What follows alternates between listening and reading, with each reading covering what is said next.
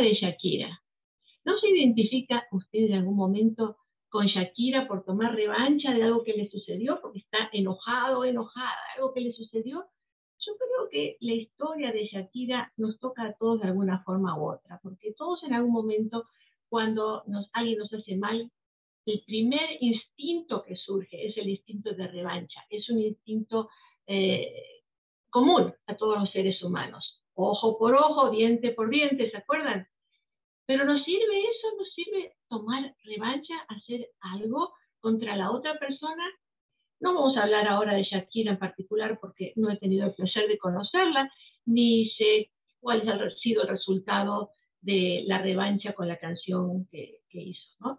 Indudablemente, financieramente le ayudó mucho, pero a su corazoncito no sé, no sé en cuánto le puede haber ayudado.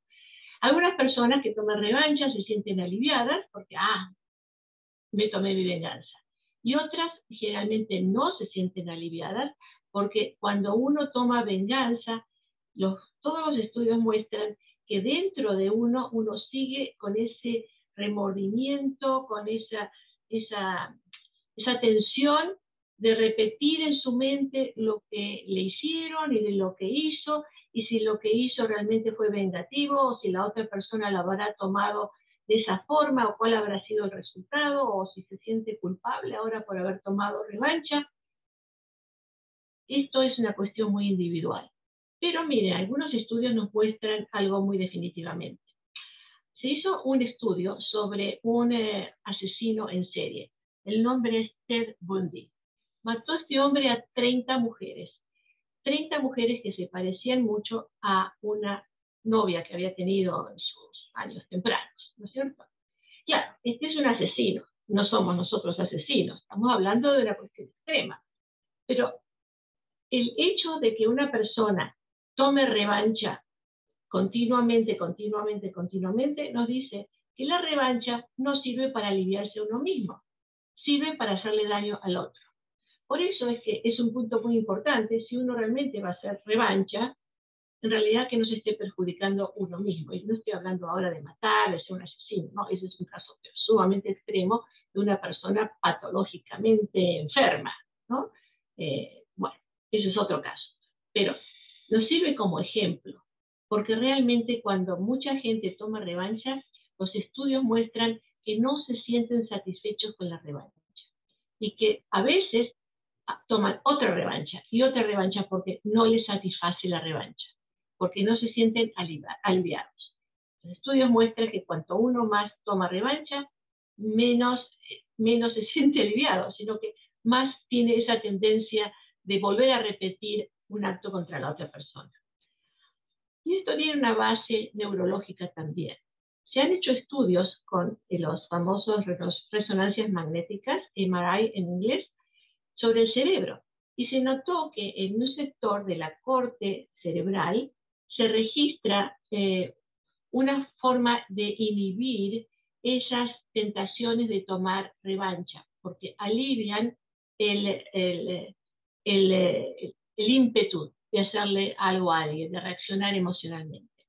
Este es el ventrolateral prefrontal cortex, el, el córtex ventrolateral prefrontal que se ocupa de inhibir las reacciones. Pero cuando estamos continuamente enviando la información quiero revancha, quiero revancha, quiero revancha, quiero revancha, es como que se agota ese sistema y lo que pasa es que actúa en lo opuesto, deja de inhibir. Y eso hace que la gente tome más eh, eh, revanchas. Es decir, que la revancha de por sí no funciona y se ha comprobado eh, neurológicamente que no funciona. Algunas personas pueden decir así, a mí, a mí sí me funcionó cuando le hice tal y tal cosa, ya, ya me di el gusto y me, me lo saqué de encima. Realmente eso es una persona que puede seguir adelante con su vida, hizo su revancha, siguió adelante con sus cosas y se sintió mejor. No es la mayoría de la gente. La mayoría de la gente cuando toma revancha se siente peor. Esto es muy importante para tenerlo en cuenta.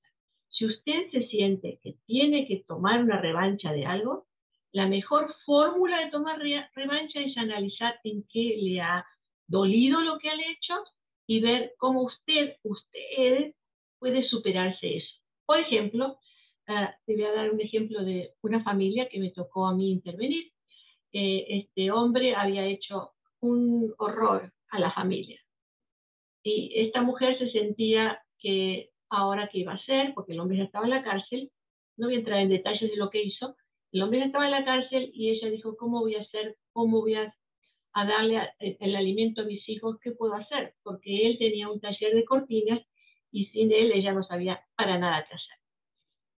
Pues con el trabajo que pudimos hacer, esta mujer llamó a los empleados, los empleados siguieron trabajando, explicaron a ella su negocio y ella hizo prosperar ese negocio, pero mucho más de lo que su esposo lo había hecho. Esa es una revancha. ¿Por qué? Porque da satisfacción personal, porque esta mujer pudo hacer con ella misma algo que la superó todavía. Y, bueno, si ese hombre cuando saliera de la cárcel por lo que hizo, se encontrara con un negocio que su esposa desarrolló y que él no lo pudo desarrollar en su tiempo, por supuesto que ese, hombre nunca volvió al hogar, ¿no? Eh, por lo que hizo, esa es la forma de revancha, en darse a uno mismo el placer de demostrarle al otro lo que uno es, lo que uno puede llegar a ser. Volver a la escuela, tomar cursos, eh, hacer una carrera, desarrollar un negocio, desarrollarse de alguna forma usted mismo, usted misma. Esa es la mejor revancha. Entonces, cuando decimos la revancha será terrible, tome esa revancha con su propia superación. Para usted sentirse bien más que nunca. Y con eso le va a mostrar a la otra persona que usted es la persona de éxito y la otra no. Esto nos puede ayudar a aprender cómo tener una buena vida. Gracias por estar con nosotros.